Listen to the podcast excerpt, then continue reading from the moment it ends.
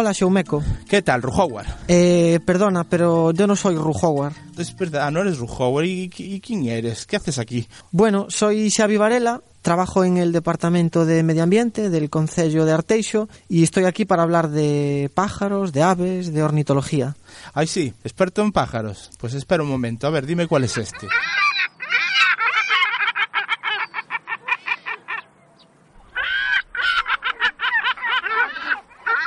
Bueno, venga, a ver, dime, ¿qué, pájaro es este? Bueno, eso es eh, el reclamo de una, una, gaviota que se llama gaviota cáspica. El nombre científico es Larus caquinans. Es una gaviota que se distribuye en la época de cría por especialmente por países de Europa del Este y que aquí es de presencia accidental. Todos los inviernos. Vale, vale, vale, vale.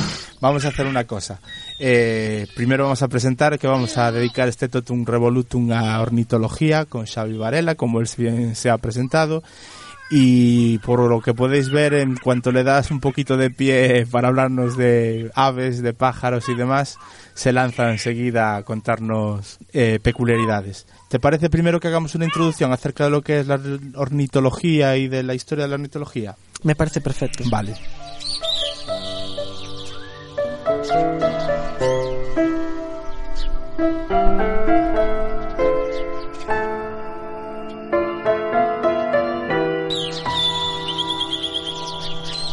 A ver, cuéntanos así para la gente que mm, supongo escuchará nuestro podcast y que no tenga mucha idea de lo que es una, la ornitología, una definición simple y concreta de... La palabra ornitología viene del griego ornitos, que significa pájaro, ave, y logos, que significa ciencia. Por tanto, eh, la ornitología sería la ciencia que estudia las aves, los pájaros. Realmente es una rama de la zoología que se dedica al mundo de las aves, de los pájaros. Ajá. Eh, en la historia de la evolución de la vida en la Tierra, eh, ¿cómo surgen las aves? Pues así grandes rasgos podríamos decir que las aves no son otra cosa más que dinosaurios con plumas. Eh, las aves eh, evolucionaron a partir de un grupo de dinosaurios terópodos que se desarrolló eh, a lo largo de la época mesozoica más o menos hace unos 150, 200 millones de años, que en un momento de la evolución pues eh, decidieron ir cambiando sus eh, escamas por plumas. Eh, un problema evolutivo. Quiero pensar que eh, al sustituir plumas por escamas, vamos, no se hará de un, de un, día para otro. Efectivamente, fue un proceso largo, pero un proceso que eh, en su momento pues eh, empezó a ser premiado por la selección natural. Entonces podemos decir realmente que los dinosaurios no se extinguieron. Los dinosaurios eh, llegaron hasta nosotros, lo que pasa es que se llaman aves, se llaman pájaros. Bien. Bueno, y dime entonces dónde y cuándo podríamos decir que empieza con pruebas fehacientes esa relación del hombre con las aves, esa ornitología arcaica. Las primeras representaciones de aves eh, en la edad de piedra ya han aparecido eh, representaciones primitivas de aves. En pinturas rupestres, en cuevas. Efectivamente, efectivamente. Por las, las aves, por sus costumbres, sus colores, su comportamiento, su facilidad de, de, observación, también sus voces, sus cantos, siempre han llamado mucho la atención del hombre, del ser humano y por eso eh, en las diferentes culturas las aves siempre estuvieron muy presentes. Eh, cuando hablas de, por ejemplo, en pinturas rupestres, eh, ¿tienes conocimiento de alguna pintura rupestre en la que sea fácilmente identificable un ave? Sí, en la conocidísima cueva de Altamira, en Cantabria, aparecen varias especies de aves representadas. Por ejemplo, aparecen garzas y grullas. ¿Ves? Es que yo estaba siempre con la idea de, de Altamira con el bisonte de marras, entonces me, la verdad es que nunca me había parado a ver si había algún, algún pájaro. Efectivamente, también hay una cueva bastante conocida, que es la cueva del Tajo de las Figuras, que está en Cádiz. Tiene varias especies de aves bastante bien representadas y, y que se conservan en bastante buen estado. Bueno, y en esta relación del género Homo y el género Avis, que no sé si es correcto la denominación, ¿se podría decir eh, gen, eh, género Avis? ¿Es así o, o qué, cómo se le denominaría? Eh, homo realmente es un, un género. ¿no? El ser humano no escapa de ser una especie más y como tal está sujeta a la nomenclatura científica. Entonces esa nomenclatura está basada en el latín y efectivamente el ser humano, como cualquier otra especie de mamífero, tiene su nombre científico que es Homo sapiens. Las aves realmente en sentido amplio eh, son eh, una clase. Taxonómicamente, los seres vivos eh, tienen una clasificación. El nivel que engloba a las aves en su conjunto sería la clase aves, digamos. La pregunta vendría por el tema de el, eh, los estudios de las aves como tal, eh, donde hay una primera constancia do documental de esa ornitología ya digamos más especializada o por lo menos más científica. ¿A dónde nos podríamos remontar?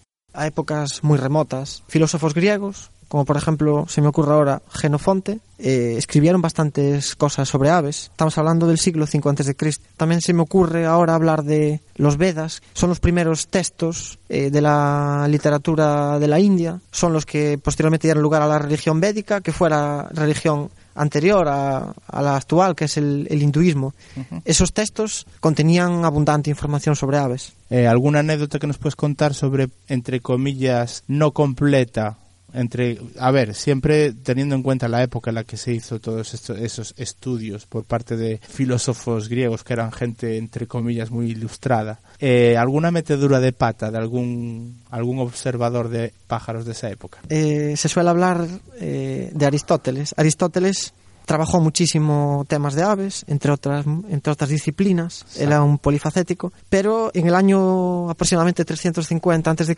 publicó un libro que se llamaba Historia Animalum. En ese libro las aves tenían un peso muy importante. Él en esos años estableció una teoría que perduró hasta prácticamente finales del siglo XVIII y era que las aves migratorias hibernan. Por ejemplo, él hablaba de que las golondrinas en otoño se enterraban en el fango, en el lodo del fondo de las lagunas para pasar el invierno y en primavera, con el buen tiempo, volvían a volvían a salir y volvían a iniciar un nuevo ciclo. Esta, ese mito no se, no se, desmontó. no se desmontó hasta bien entrado el siglo XIX.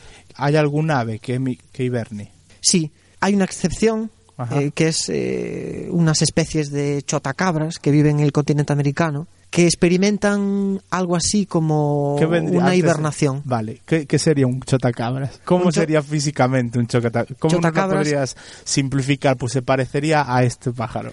Chotacabras es un pájaro estéticamente extrañísimo, uh -huh. extrañísimo. Es un pájaro que aquí tenemos una especie y es común, se puede ver, se puede escuchar, cualquier noche de verano en cualquier punto de Galicia.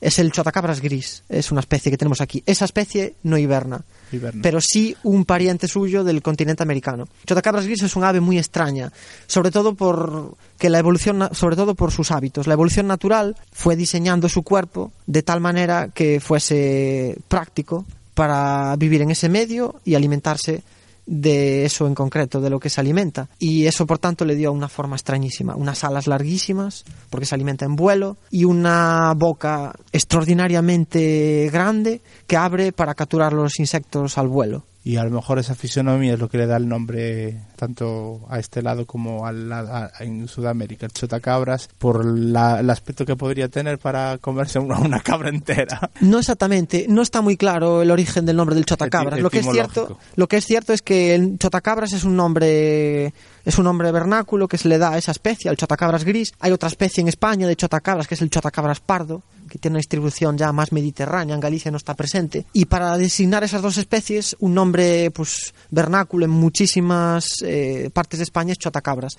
Hay diferentes teorías.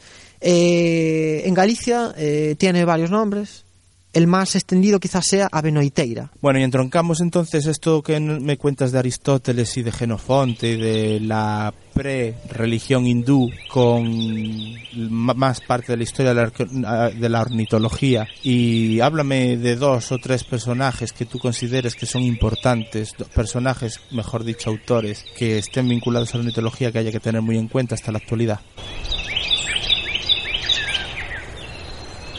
Pues habría que hablar sin lugar a dudas de dos personas que es Charles Darwin, aportó muchísima información, sobre todo al ámbito, en el ámbito de la evolución, basado en sus trabajos en el siglo XIX en las Islas Galápagos, y Conrad Lorenz, que también hizo aportaciones fundamentales a la ornitología, especialmente centradas en el ámbito de la etología. La etología es eh, la ciencia que estudia el comportamiento de los animales.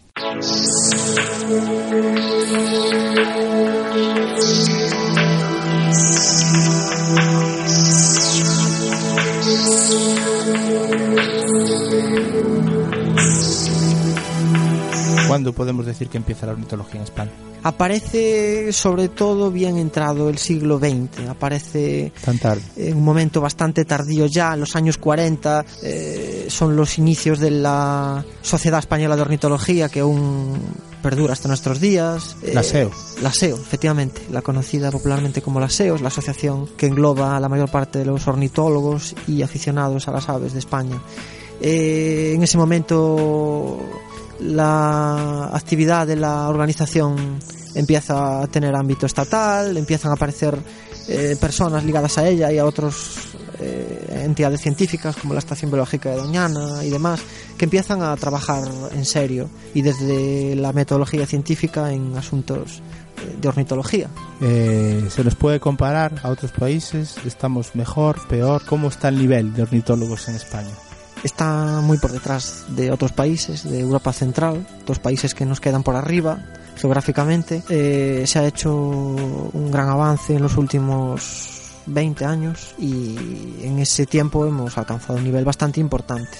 Cuéntame entonces cuál es el panorama en la actualidad en España y en el mundo moderno con respecto a, a, la ornitología, teniendo en cuenta el componente brutal de aficionados a la ornitología. Yo ya voy más allá. Eh, háblame del, del, tema científico, uh -huh. el tema empresarial, hacia dónde se enfoca la ornitología, dónde puede, a dónde se puede dirigir. La ornitología, como, como bien dijiste, es una ciencia amateur, se puede decir. Es una ciencia en la que la mayor parte de las aportaciones las hacen, las hacemos aficionados, las hacemos ornitólogos que no nos dedicamos a eso profesionalmente, sino que lo hacemos en nuestro tiempo libre. Es una actividad que se popularizó muchísimo en el mundo occidental en los últimos años. Uh -huh. En España también, pero la palma a la de, de la dedicación a temas de ornitología se la llevan países del centro de Europa, Holanda, Alemania, Bélgica, países del norte de Europa, Escandinavia y muy especialmente los países anglosajones.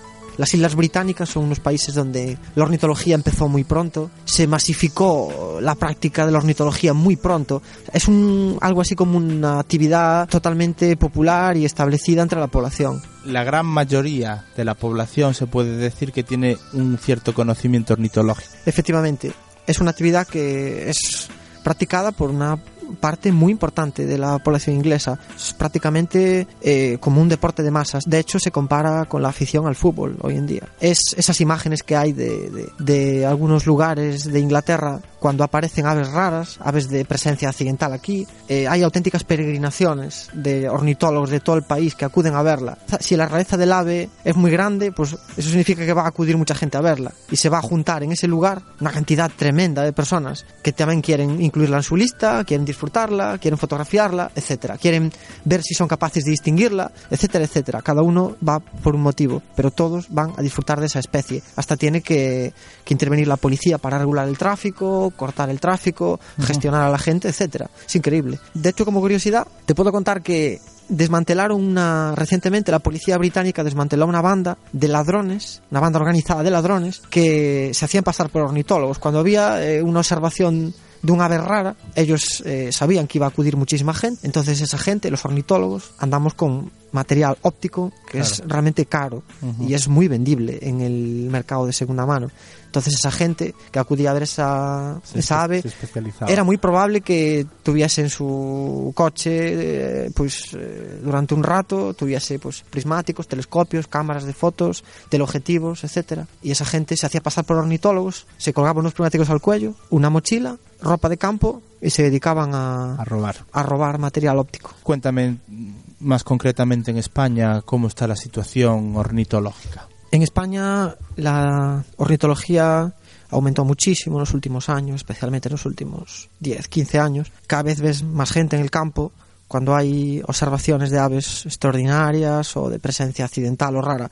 Se dan cita cada vez mayor número de personas, de aficionados. Cada vez te encuentras en tus salidas al campo gente nueva, lo cual es gratificante. No hay competencia. Y hay cierto grado de competencia, pero no con, los no con los amateurs. Tú, por ejemplo, como experto ornitólogo, no te sientes en competencia con alguien que empieza. La competencia es más con gente que lleva más tiempo. Con yo personalmente, y creo que en todos los casos, la mayoría de los casos es así, la gente que empieza contacta contigo, yo creo que tienes una responsabilidad sobre ella. Sobre Y yo creo que lo que tienes que hacer es eh, hacer el camino más fácil para que lleguen a ser unos naturalistas que se defiendan el campo y que sepan identificar aves y que aporten información al mundo de la ornitología, que a fin de cuentas, cuanta más información haya, mucho mejor de cara a la conservación de, de- de las diferentes especies y en general de los diferentes hábitats.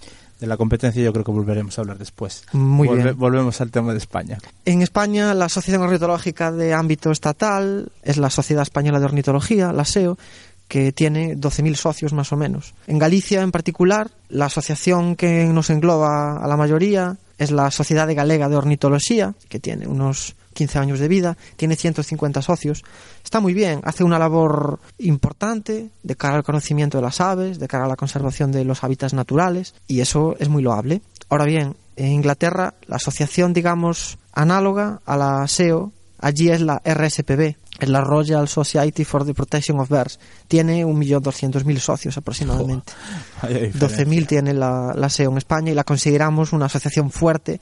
De hecho, la SEO es una asociación que tiene muchísima importancia, muchísimo peso. Tuvo muchísimo que, que decir cuando el gobierno elaboró la última ley de patrimonio natural y biodiversidad en el año 2007. Es una asociación eh, importante a nivel estatal con 12.000 socios. Nos podemos hacer una idea de lo que supone tener una asociación en un país de 1.200.000 socios. Ujú. Esa asociación gestiona una red de reservas eh, compuestas por hábitats singulares, humedales, por ejemplo, y esas reservas las gestiona directamente la asociación a través de recursos propios. Sin, En- sin recursos, subvención, subvención y estas cosas para esa gestión que me estás diciendo que gest- gestión de humedales, eso supongo que implicará un esfuerzo económico importante. Sí, lo que pasa es que estamos hablando de una masa social de más de un millón de, de personas, entonces eso es una aportación muy importante, tanto económica como de trabajo voluntario. El Entonces esa asociación... es distinto que en España. Efectivamente, esa asociación se permite tener una red de reservas ornitológicas de su propiedad en la que eh, los objetivos de ese terreno van a ser por siempre la conservación de las aves y sus hábitats. Y eso provoca un efecto, lo que se llama efecto paraguas. De, eso implica la conservación no solo de las aves, sino de todas las especies animales y vegetales que viven ahí.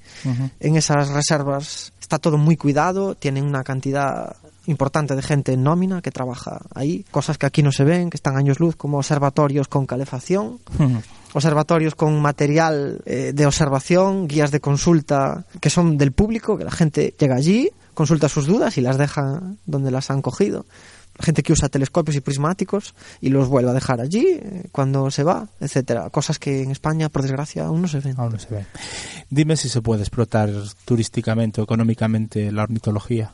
¿Se está empezando o todavía estamos en pañales? En los últimos años se empieza a explotar. En países como los que te comentaba antes, Inglaterra hace bastantes años ya que se explota, y en España se está empezando a explotar en los últimos años, especialmente en los últimos 10 años, como lugar, precisamente como lugar de destino de toda esa masa de ornitólogos británicos, centroeuropeos, que están dispuestos a pagar por venir aquí a ver especies mediterráneas. Un ejemplo, ¿me podrías dar? Una zona en concreto española. Sí, sin duda, Extremadura. Extremadura. Extremadura es la meca del turismo ornitológico en España, porque Extremadura tiene una serie de hábitats interesantísimos, esteparios, eh, agrícolas, eh, que tiene una serie de, de especies asociadas a ambientes mediterráneos, interesantísima, aves esteparias como la butarda, el sisón y aves grandes rapaces como Ajá. el águila imperial ibérica, el buitre negro, etcétera, son aves que no hay en las Islas Británicas. O sea, las Islas Británicas tienen una diversidad de aves interesante, pero sobre todo son especies de distribución eurosiberiana, especies de, digamos, para entendernos, de zonas frías, de latitudes altas de Europa. Esa gente se muere por ver, por ver especies mediterráneas. Entonces, hay, cada vez hay más empresas que ofrecen un producto eh, de ornitología. Realmente, eh, a veces incluso se llegan a ofrecer pues, eh, paquetes cerrados con vuelo desde el lugar de origen hasta España, con Un, un Euro Disney, pero de pájaros. efectivamente con alojamiento Ajá. y con rutas guiadas centradas en, en la observación de las especies más representativas o más singulares de los hábitats mediterráneos. Y en Extremadura es un gran ejemplo. Incluso puede llegar a ser un motor económico importante para determinadas zonas. Sí, más, más de- con más depresión económica en ese aspecto. que suelen coincidir las zonas donde donde se preservaron los hábitats genuinos o naturales suelen ser zonas que son económicamente pues Más deprimidas. eh, deprimidas. De hecho, en Extremadura todos los años se celebra lo que se llama la, la FIO, cerca de Trujillo, en la provincia de Cáceres, la Feria Internacional de Ornitología. Es un poquito una copia de una que se hace a gran escala en Inglaterra, que es la British Bird Watching Fair, Ujú. que atrae cada año a miles, decenas de miles de personas y hay cientos de, de stands, de puestos, donde precisamente se ponen, en, se ponen en conocimiento de la gente y se ofrecen al gran público productos de ornitología. Se montan su stand eh, empresas editoriales de bibliografía ornitológica, empresas de turismo ornitológico que ofrecen sus productos de ornitología a España o a otros muchos países del mundo, y etcétera, etcétera. Bueno, vamos a hacer una pausa, vamos a escucharnos los métodos de contacto y volvemos. Nosotros también tenemos podcast.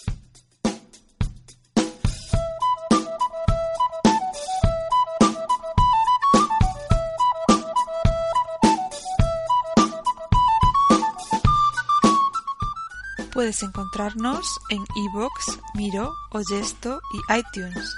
También tenemos blog nttpodcast.blogspot.com y si quieres puedes contactar con nosotros podcast nttp@gmail.com o en Twitter arroba nttpodcast.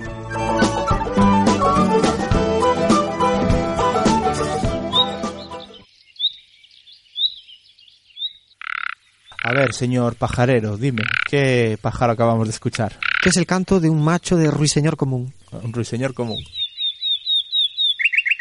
Sí. Muy, muy eh, protagonista un sinfín de cuentos. El ruiseñor común es el pájaro, quizá, el pájaro que tiene un canto más bonito. No tiene un plumaje vistoso, no tiene un plumaje espectacular que llame la atención, porque es un animal del tamaño de un poco más de un, que un gorrión, de color marrón, apagado, muy esquivo, está siempre escondido entre la vegetación, pero en cambio el canto es espectacular, quizá uno de los cantos más bonitos de, de España y de Europa. Es un ave que tenemos en Galicia, por cierto. Bueno. En invierno está en África, pero bueno, en primavera se viene para aquí, así que Xavi, lo característico de los pájaros, de la gran mayoría de las aves, atención a la obviedad, oyentes, son las alas, el vuelo.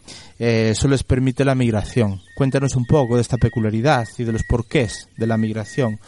Y también otra pregunta y una duda que me surge es si solo migran las aves voladoras. Realmente las alas es lo que le permite a las aves volar y gracias a ello han tenido un éxito evolutivo eh, obvio porque han colonizado todo tipo de ambientes, todo tipo de hábitats, etcétera. Eh, si bien no todas las aves tienen alas, hay una excepción. Un grupo de pájaros que viven en Nueva Zelanda que se llaman kibis son ápteros, no tienen alas, las han perdido, no las necesitaban. La evolución eh, elimina todo lo que no se use o lo que no se necesite. También hay otras aves que migran, tienen alas, pero no las utilizan para volar, sino para volar, pero debajo del agua, para bucear. Son los pingüinos, los Ajá. pájaros bobos. A veces realizan desplazamientos migratorios, algunas especies. Para ello bucean, nadan. ¿Por qué vuelan. la migración, Xavi? La migración, sin lugar a dudas, para mí es la faceta más espectacular de la biología de las aves. Es absolutamente espectacular. Asistir a el fenómeno migratorio es algo que te hace sentir tremendamente afortunado. Y además vivimos en una zona extraordinaria para observar aves migratorias y para percibir el, en sentido puro el- la migración de las aves, el noroeste de la península ibérica. Eh, la migración es algo que viene de muy antiguo, tiempos, eh, otros tiempos eh, con otros fenómenos climáticos, pero el, el caso es que en la práctica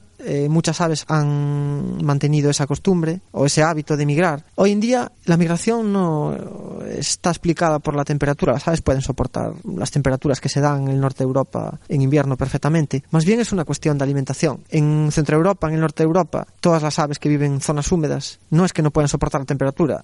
El problema es que no pueden acceder al alimento. Eh, todas las aves que viven en medios agrícolas, medios abiertos, todo se hiela. Entonces esas aves, la mayoría de ellas, se alimentan de invertebrados que encuentran sondeando la superficie. Entonces eh, eh, los ciclos de sus presas en invierno eh, se interrumpen. Entonces esas aves tienen que desplazarse.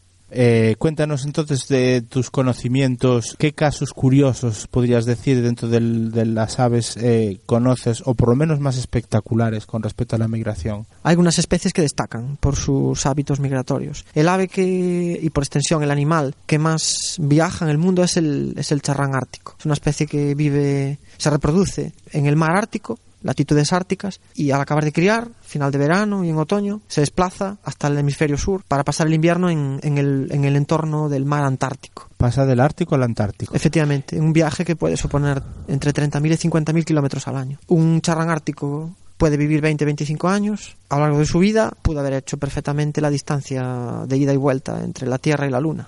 Es increíble. Y, Y pasan por aquí, por nuestras costas. Además, podemos verlos. Descríbenos el charrán ártico, cómo sería físicamente, a qué pájaros eh, nos podría recordar. Los charranes son un grupo de aves que son bastante parecidas a las gaviotas. Se Lo que pasa es que suelen tener tamaños menores, tienen las alas eh, más estrechas y se alimentan eh, típicamente zambulléndose, eh, tanto en zonas, tanto humedales de agua dulce como en el mar. Aunque no nos vamos a meter en esas profundidades con respecto a la fisonomía de los pájaros, ¿qué les da ese componente de ala estrecha? ¿Qué es lo que les permite? La- ¿El sumergirse, el volar durante más tiempo? ¿Qué, qué implica un ala más estrecha y un ala más ancha? La fisonomía de todas las aves, de sus alas, de sus picos, de sus patas, está totalmente centrada en los hábitos específicos de esa especie. De esa especie. Los hábitos eh, migratorios o los hábitos eh, alimenticios. alimenticios. Entonces, es decir, están adaptados a su forma de viajar y su forma de alimentarse. Claro, por ejemplo, en el grupo de las limícolas, que son las clásicas aves que viven en zonas intermareales, costeras, hay una gran variedad de especies y todas ellas tienen una longitud de, de pico y patas diferente. ¿Para qué es eso? Pues para no competir por el alimento en las zonas donde se alimentan, en las zonas intermareales. Eh, las, pata- las especies de patas más largas se alimentan en las aguas más profundas, las de patas más pequeñas aprovechan las zonas más descubiertas de agua, lodazales, eh, etcétera. Y las de pico más largo aprovechan para sondear los fangos más profundos o las zonas de mayor profundidad. Las de picos más cortos aprovechan zonas así más de más de fango, etcétera.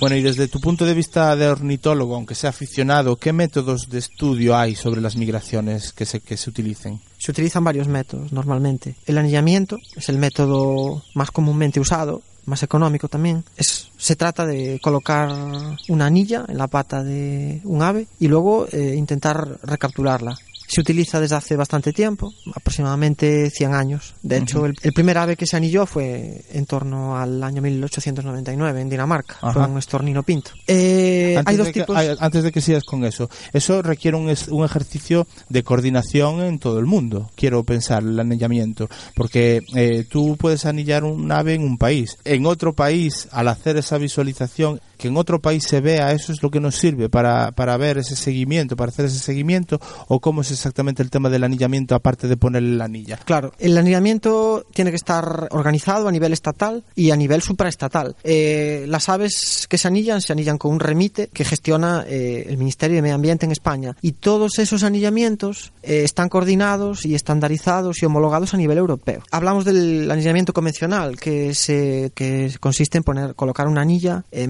a un ave y intentar eh, o esperar a que se recapture y da una idea del lugar de marcaje y lugar de destino. Entonces trazas una realmente un desplazamiento que da, va aportando información sobre la, la migratología de las diferentes especies. Hay un tipo de anillamiento que se utiliza bastante también, eh, aparte del anillamiento convencional, que es el que se usa en pajaritos, digamos, pajaritos pequeños. Es un anillamiento que consiste en colocar anillas de lectura a distancia o marcas especiales que no requieren que se capture al ave para hacer la lectura se utilizan aves grandes, lógicamente, y que normalmente se mueven en áreas abiertas. ¿Qué sería? ¿Por una radiofrecuencia o algo Utilizando la óptica, utilizando los prismáticos y especialmente los telescopios. Por ejemplo, se utiliza mucho en gaviotas. Eh, se le coloca una, una anilla, normalmente es de plástico de PVC, que tiene una serie de colores o un código alfanumérico que está homologado y estandarizado a nivel europeo. Tú con tus prismáticos o tu telescopio, si estás a una distancia de observación adecuada, puedes hacer la lectura de ese código. Lo anotas y al llegar a casa consultas en la red eh, las páginas que hay para tal efecto eh, de información sobre los diferentes proyectos de marcaje de, de- de esa especie o de ese grupo de, aves y tú tienes un contacto. Es, el, es al que tú le vas a mandar esa, esa lectura. Eso va aportando información muy importante para los movimientos de las aves. Se utiliza en aves grandes, que Mm. pueden portar anillas también grandes, como las gaviotas, las grullas, las cigüeñas, las garzas, etcétera. Más métodos, sabe. Métodos modernos que se utilizan en los últimos años, como los emisores vía satélite. Está muy de moda, además en Internet hay muchísimos proyectos que cuelgan además en tiempo real, en tiempo dire- en directo, los movimientos de esas aves marcadas.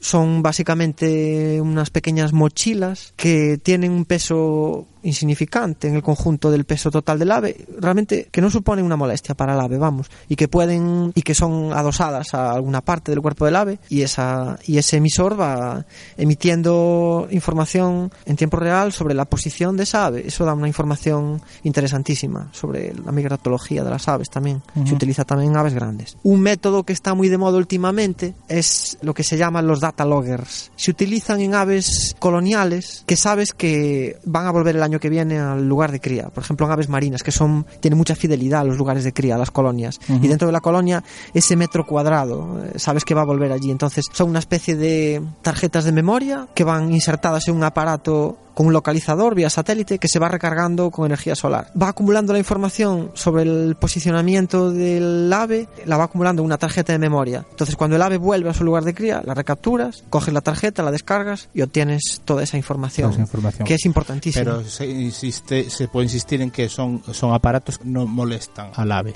No, no son una carga. Está muy estudiado, de tal manera que no puedan suponer eh, un esfuerzo extra para el vuelo, para la migración, no sea un coste extra de energía y no intervengan eh, en ninguna faceta de las aves, en la reproducción, en la alimentación, etcétera. Entonces sería contraproducente. Estamos hablando de métodos de estudio de migratología que a fin de cuentas tienen implicaciones directas en la conservación de las aves ¿Alguna más? un método que se utiliza desde más o menos mediados del siglo XX, un método que en sus inicios no fue concebido para la- el estudio de las aves, sino con otros, con otros fines, pero que aporta información interesante. El uso de radares se empezó a extender en, las- en la Primera Guerra Mundial y los primeros operadores de radares, de hecho, llegaron a asustarse porque de vez en cuando, en las noches de otoño, veían manchas grandes en movimiento que no identificaban. Efectivamente, y que llegaron a ser considerados potencialmente peligrosos por lo desconocido. Ellos lo llamaban ángeles. Ángel. No eran otra cosa, y eso se supo a posteriori, que bandos, grupos de aves en migración activa. Y ángeles a lo mejor sería por la poca uniformidad de lo visto en el radar, quiero pensar, porque todos los objetos más o menos vistos supongo que tendrían una especie de tamaño ordenado, por decirlo de una manera, y una bandada a lo mejor a veces de pájaros puede ser más caótica. Claro, cada especie tiene una estrategia migratoria y por tanto eso da lugar a que migren de una manera u otra. Pueden migrar solos, pueden migrar en bandos, pueden, pueden migrar en formaciones, en forma de V, en forma de línea, etcétera, etcétera. Bandos mejor que bandadas. es sinónimo. Es sinónimo. Sí.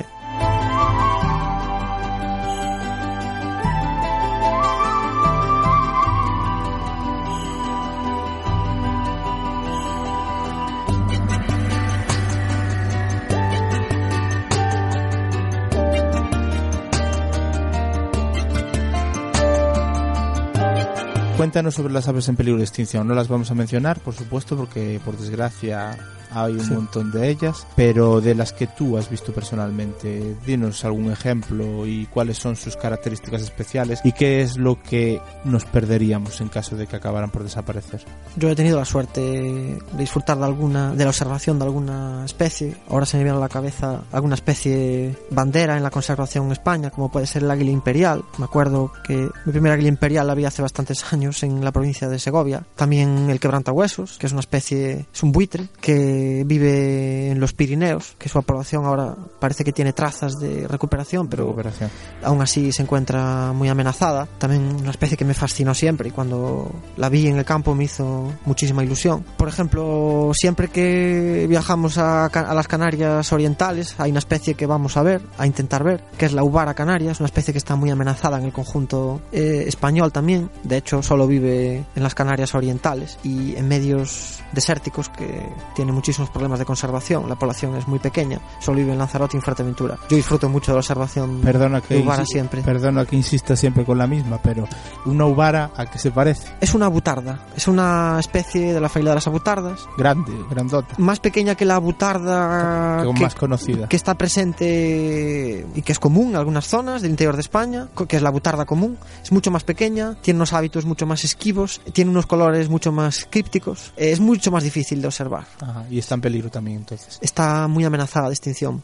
Y de aquí de Galicia, ¿qué me puedes contar de lo que tú tienes más trillado? Por desgracia también tenemos bastantes problemas de conservación, por tanto hay bastantes aves que sufren problemas serios o que sus poblaciones sufren declive. Recuerdo con mucha emoción la observación de un pollo de arao en las Islas Isargas en el año 2004. El arao es una especie que crió en bastantes zonas costeras de Galicia, pero sus poblaciones se fueron, se fueron derrumbando especialmente en la segunda mitad del siglo XX, hasta que quedó una población muy pequeña. El único, el último pollo que nació en las Islas Isargas de Arao lo vi yo. ¿Y, y eso fue en el año? 20 de junio del año 2004. Recuerdo Y esa desde, fecha ahí, y desde ahí no hay, no, no hay un registro de otro nacimiento. No ha vuelto a criar el arao en las Islas Isargas desde entonces, por desgracia. Ese fue el año en el que se perdió. Quedaba una población muy pequeña. Bueno, pues hacemos una pausa y seguimos ahora. No le ocurre nada a su reproductor. No intente ajustar la descarga. Ahora somos nosotros quienes controlamos la transmisión. Controlamos la horizontalidad y la verticalidad. ¿Pero qué haces? No toques el volumen. Ahí yo paso, que lo haga ella. ¿Que por qué necesitas un motivo para escuchar este podcast? Descúbrelo en www.porquepodcast.com.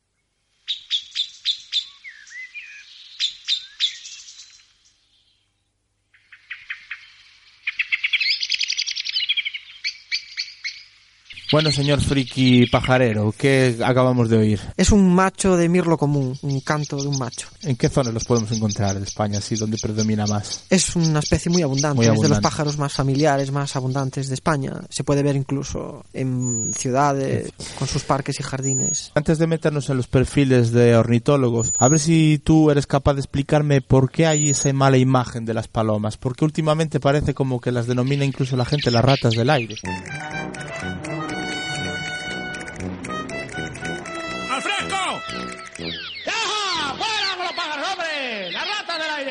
Sí, las palomas tienen mala fama, sobre todo por lo masificadas que están sus poblaciones en las ciudades, en los pueblos. La paloma que hoy conocemos como paloma doméstica y todas sus variedades, que hay muchas, procede de una paloma originalmente silvestre, una especie que se llamaba la paloma bravía, que se empezó a domesticar por parte del ser humano en el Neolítico. A partir de ahí, y con el desarrollo de la civilización, el ser humano la llevó a todos los lados, hasta hoy en día. Que ahora estamos pagando esas consecuencias, aunque realmente serían muy útiles en su, en su momento. En la historia de la humanidad las palomas no siempre fueron denostadas, es más, en algún momento fueron muy valoradas porque tuvieron papeles importantes. Por ejemplo, antes de la era de las telecomunicaciones tal como las entendemos hoy en día, las palomas eran usadas como mensajeras. Hasta hace muy poco. Y, el- y el- como alimento. Claro, fueron domesticadas como alimento. Vamos a empezar con el ornitólogo como persona, como tú. Suelen ser personas con cierta formación, inquietudes profesionales o personales definidas, o cualquier persona puede tener o llegar a tener esa querencia por la pajarería. Es un mundo, es un perfil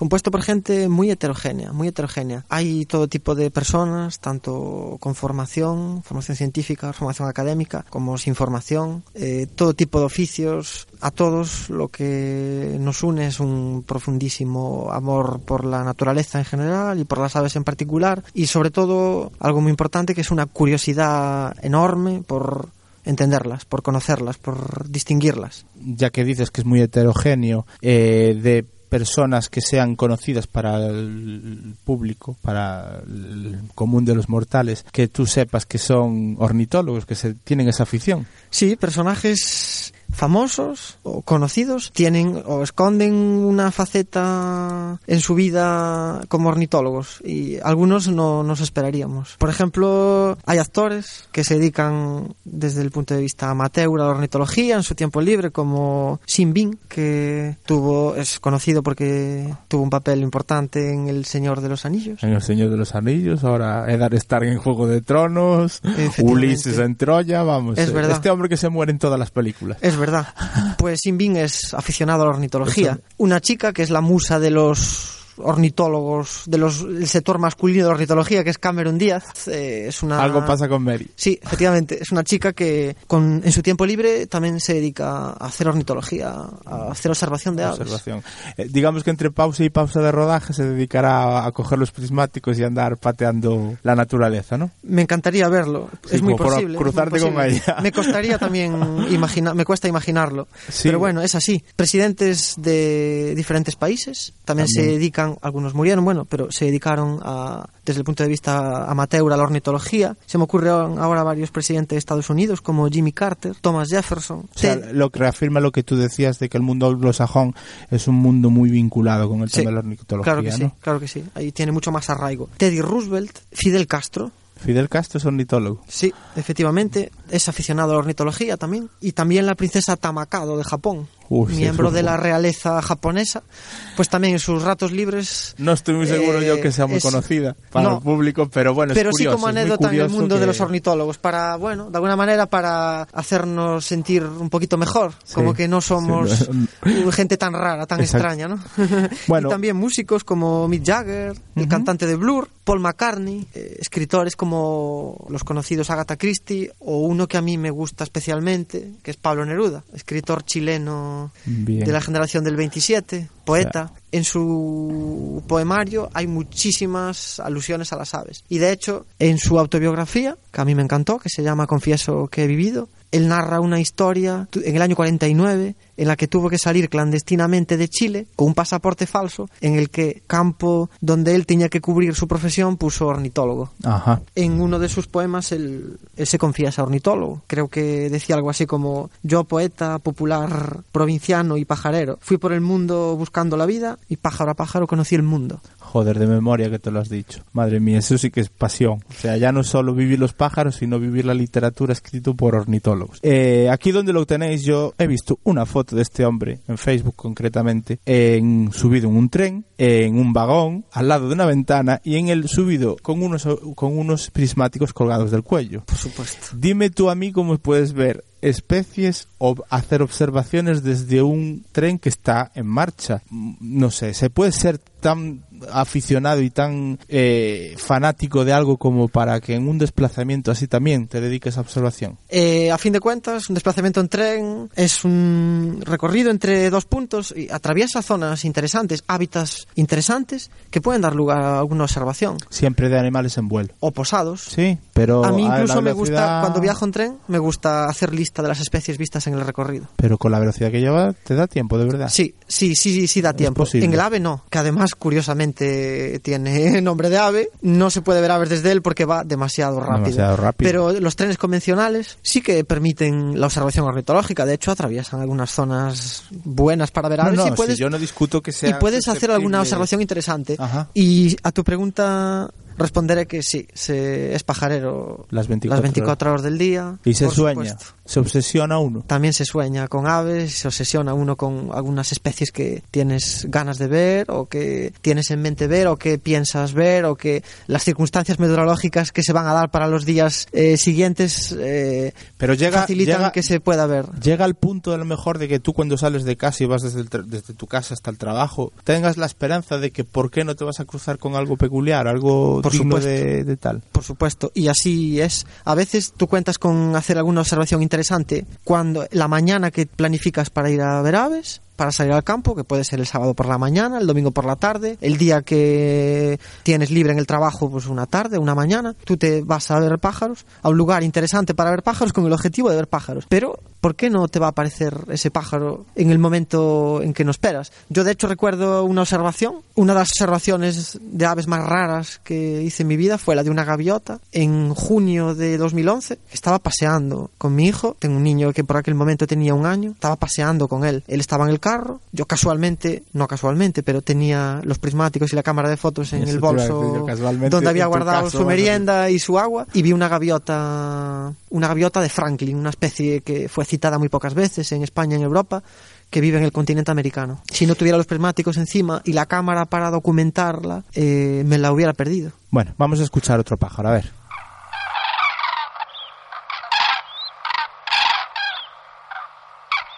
¿Qué acabamos de oír? Entonces el reclamo de un grupo de grullas en migración es un reclamo bastante fácil de oír en los días de otoño, noviembre especialmente, en muchas zonas del interior de España. Las grullas crían en Europa central, Europa del norte y Europa del este. Pasan el invierno en buena parte en el centro y sur de la península ibérica. Eh, esa migración las lleva a recorrer Europa, después cruzar los Pirineos y atravesar buena parte de España. En esa migración, en esa travesía pueden ser vistas y escuchadas sobre mismo la capital de España, sobre Madrid. Hace poco he visto la película El Gran Año. Es pues, una comedia de estas de medio pelo, de, Hollywood, que salen actores como Steve Martin, Jack Black o Owen Wilson. Eh, lo que nos interesa para este Totum Revolutum es sobre la, una especie de competición ornitológica en la que trata la película, que se llama Big Year. ¿En qué consiste? Si es real esa competición o no lo es. La de gente que...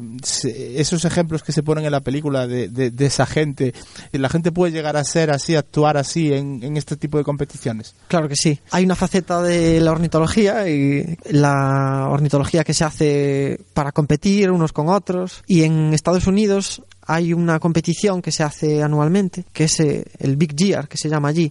Se trata de ver a lo largo de un año y dentro del área geográfica del país, Estados Unidos en este caso, el mayor número de especies posibles. Gana la persona que más especies vea entre las 12 de la noche del 1 de enero hasta las 12 de la noche del 31 de diciembre siguiente.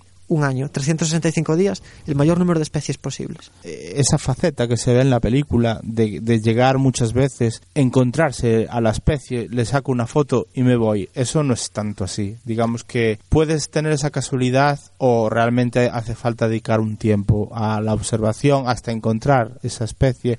Hay que tener una buena dosis de suerte. De todos modos, la suerte también hay que trabajarla. En el mundo de la ornitología somos bastante gente, incluso en España ya somos un grupo bastante grande de personas y que tenemos unos lazos, gracias a las nuevas tecnologías, cada vez más sólidos entre nosotros. Entonces la información circula de una manera muy rápida y una manera muy efectiva. Hay correo electrónico, hay WhatsApp incluso, etcétera, etcétera. Por esos medios podemos tenernos informados en tiempo real de la presencia de un ave rara en cualquier lugar del territorio. Entonces, si tú acudes a ver esa ave con información previa, es posible que tengas más éxito en su observación. Si te la, digamos, como decimos nosotros, si te la sirven caliente, es posible que llegues allí y la localices. De todos modos, eso no es lo que más satisface a la mayoría de los ornitólogos. Por ejemplo, a mí, a mí no me gusta demasiado viajar para ver aves, porque no tiene mérito viajar para ver un ave en concreto que otros localizaron, que otros tienen controlada y que realmente te la sirven para que simplemente enfoques tus prismáticos o telescopio hacia ella y la veas, no me tiene mucho mérito. El mérito para mí está en trabajar tus zonas de siempre durante todo el año Y encontrarte algo y que no sea común. y encontrarte tu en el transcurso de tu trabajo de campo diario encontrarte tu esas aves Eh, ahora fuera de la ornitología, como observación, vamos a hablar un poquito de entretenimiento, si, cabe decirlo así. Y de- aparte de esta película que acabamos de hablar, del Gran Año, eh, ¿qué podemos mencionar de literatura y de más cine sobre ornitología que nos puedes contar? es muy curioso el caso de James Bond James Bond, el famoso agente secreto que dio lugar a esa saga de películas con tanto éxito, era ornitólogo. Era ornitólogo. Se puede decir que James Bond era un ornitólogo. Sí, sorpresa. ¿Y por qué podemos decir que James Bond era ornitólogo? Ian Fleming, el autor de, la, de, las, de, la, de las novelas que posteriormente dieron origen a la saga de películas, cuando necesitaba un personaje para su primera novela, que era Casino Royale, consideró que James Bond era un buen nombre. Obtuvo ese nombre del autor de una guía de aves de las Indias Occidentales.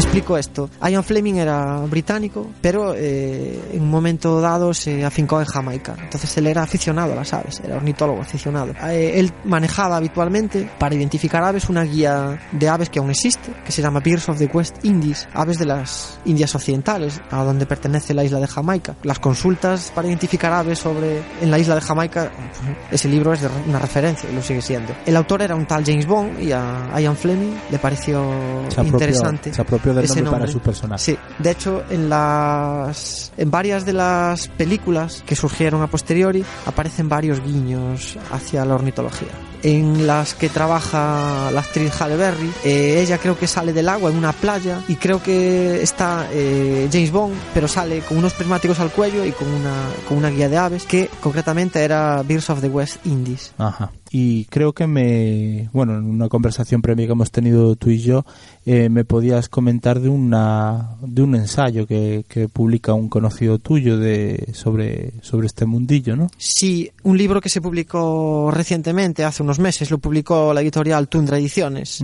Eh, Se titula ¿Para qué sirven las aves? Es de un amigo, un ornitólogo y naturalista de Coruña que se llama Antonio Sandoval Rey. ¿Qué se puede encontrar la gente en ese, li- en ese libro? El libro realmente es un relato de un viaje ornitológico entre el Cabo de Estaca de Bares y las Rías Baixas. Entonces, a lo largo de ese recorrido, él va parando en diferentes lugares a observar aves y va aprovechando diferentes circunstancias para eh, rescatar historias de la ornitología, para hablar de aves, de naturaleza en general, de ornitólogos, etcétera. Y seguimos con el perfil del ornitólogo, lo que pasa es que nos vamos a ir al e- el equipo de supervivencia, voy a llamarlo así, aunque Hmm. no, no sea exactamente supervivencia porque no, no se trata de eso. Eh, ¿Qué material es necesario? Eh, ¿Qué tipo de material se puede usar? Nada más empezar la afición y hasta dónde puedes llegar, que es el top de gama, digamos, en el mundo de la pajarería. Bueno, pues para hacer ornitología a nivel elemental o para iniciarte en la ornitología no necesitas gran cosa, no necesitas una inversión de capital importante. Con tener unos prismáticos más o menos baratos, a partir de unas decenas de euros, y una guía de campo eh, sobre aves de Europa, eh,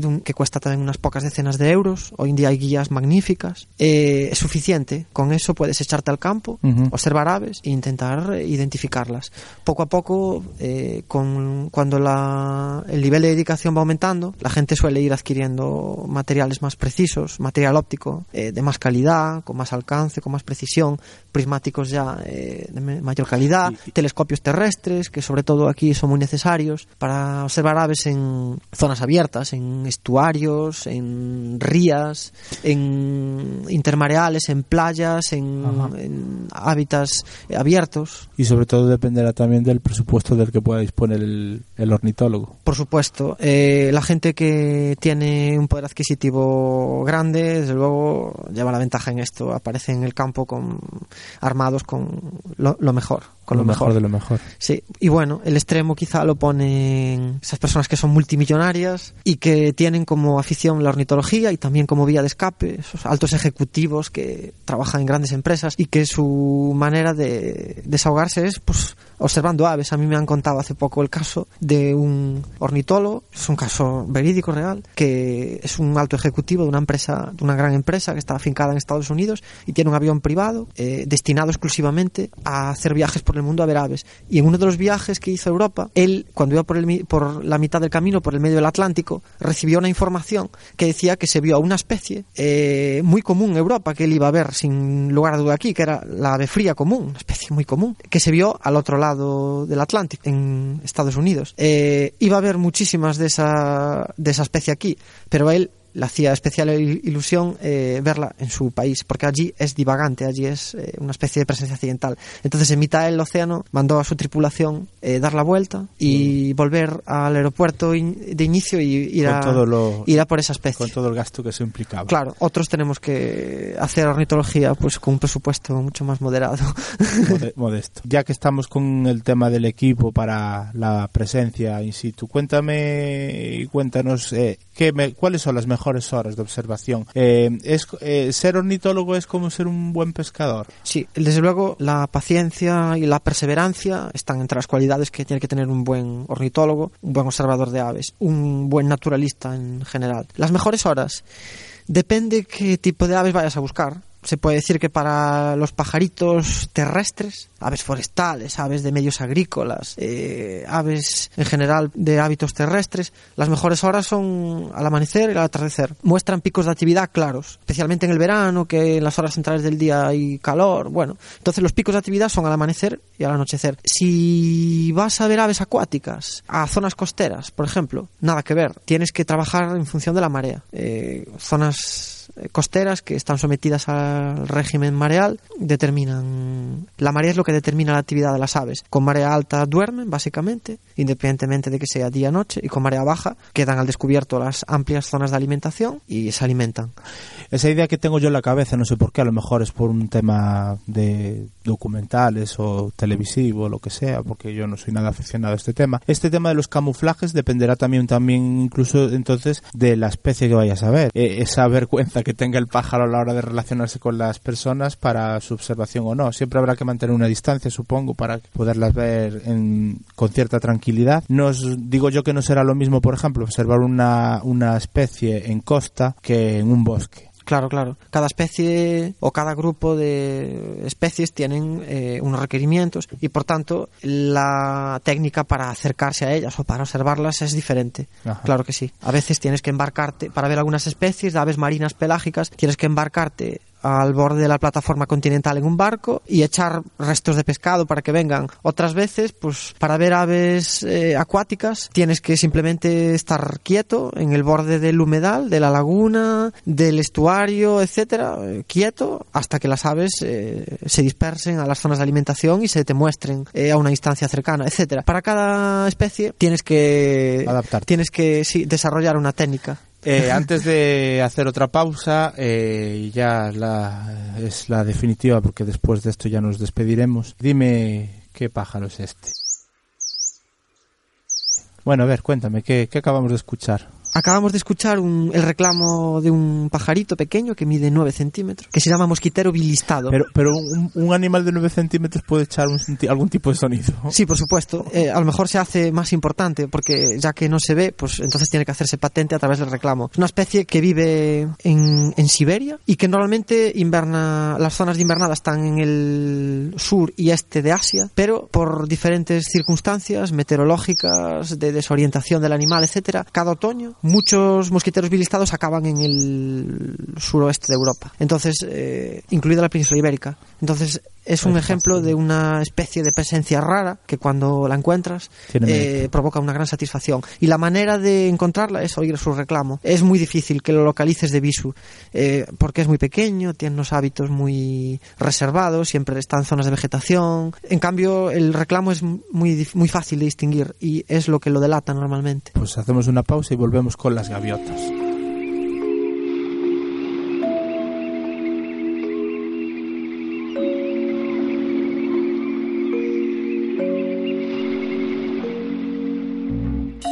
Volvemos a las gaviotas porque sé positivamente que es tu pasión particular y tu, Sí. tu eh, digamos tu ojito derecho dentro de la ornitología. ¿Qué peculiaridades tiene su observancia? ¿Por qué precisamente gaviotas? Y después esa imagen que tenemos de las gaviotas en los basureros es que no sé por qué por qué te, por qué gaviotas, Xavi. La- el estudio de las gaviotas lo practicamos una cantidad muy pequeña de personas dentro de la ornitología. Digamos que se puede definir como un inframundo dentro de la ornitología. Y realmente somos considerados algo así como frikis entre frikis. Yo soy aficionado a las gaviotas por dos motivos, creo. Uno, porque vivo en una zona que es importante para la observación de gaviotas, quiere decir que puedes ver cantidades importantes de gaviotas y una diversidad de especies importante. Y segundo motivo, porque son muy complejas en cuanto a identificación, determinación de edad, eh, etcétera. Es un mundo tremendamente complejo. Dentro de la identificación de aves hay grupos que destacan por su complejidad eh, y las gaviotas, desde luego, están entre ellos.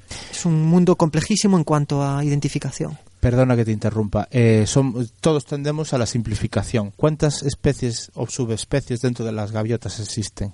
Ah, Porque uno dice, ah, una gaviota, sí, pero Claro. a lo mejor es de una raza, entre comillas, lo de raza, por favor, que seguramente estaré diciendo una Sí, salvajada especie. en tal. Sí. Pero ¿cuántos tipos de variantes de gaviota conoces? En el mundo hay sobre unas 60 especies de gaviotas. 60 Sí, diferentes. y aquí en, en, la, en la península ibérica y concretamente en el noroeste ibérico, en las costas, se pueden ver perfectamente pues, 12, 15 especies de gaviotas. Ajá. Unas son más comunes, otras son más raras y otras son de presencia absolutamente extraordinaria, que son las que cuando aparecen te llenan de satisfacción, por supuesto.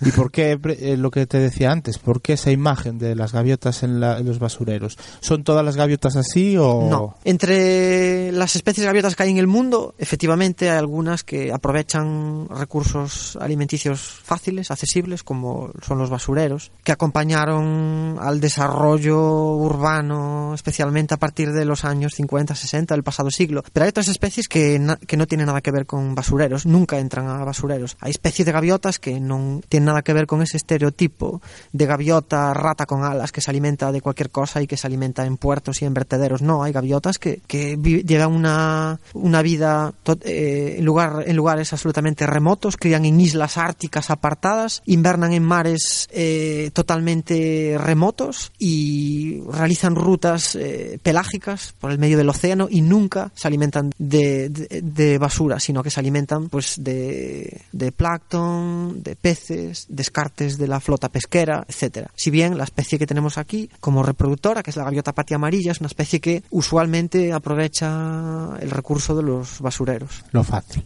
Sí. ¿Alguna anécdota que puedas contar con respecto a tu relación con las gaviotas? ¿Conoces alguna personalmente o algo? Eh, casi. Eh, hay ejemplares con los que a los que les llegas a poner nombre y que estableces una relación casi personal con ellos porque son ejemplares que puedes que Sí. son singulares y que puedes identificar individualmente porque a lo mejor están marcados. Yo recuerdo la primera gaviota cáspica que de hecho fue la primera cita para Galicia de gaviota cáspica que vi fue en el año 2006, en marzo de 2006, llevaba una anilla de lectura a distancia verde con la inscripción 8P03 marcada en, en el sur de Polonia.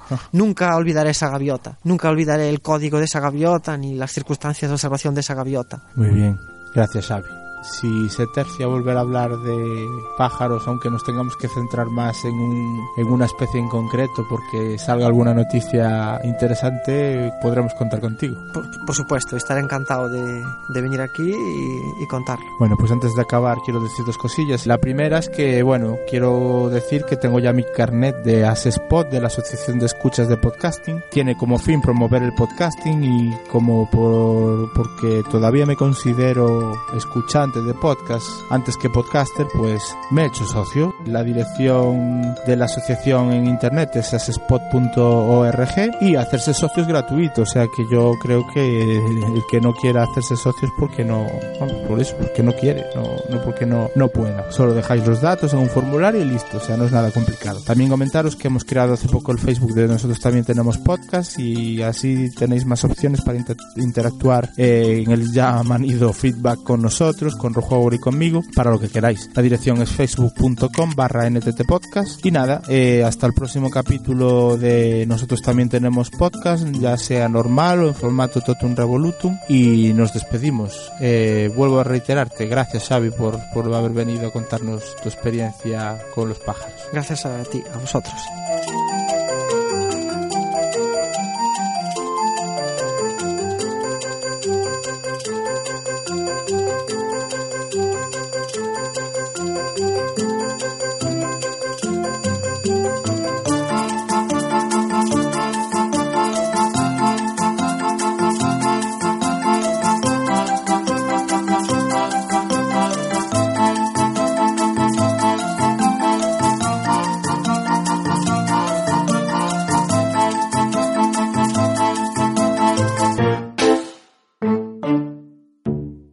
Agradecemos al Departamento de Xuventude del Concello de Arteixo su colaboración.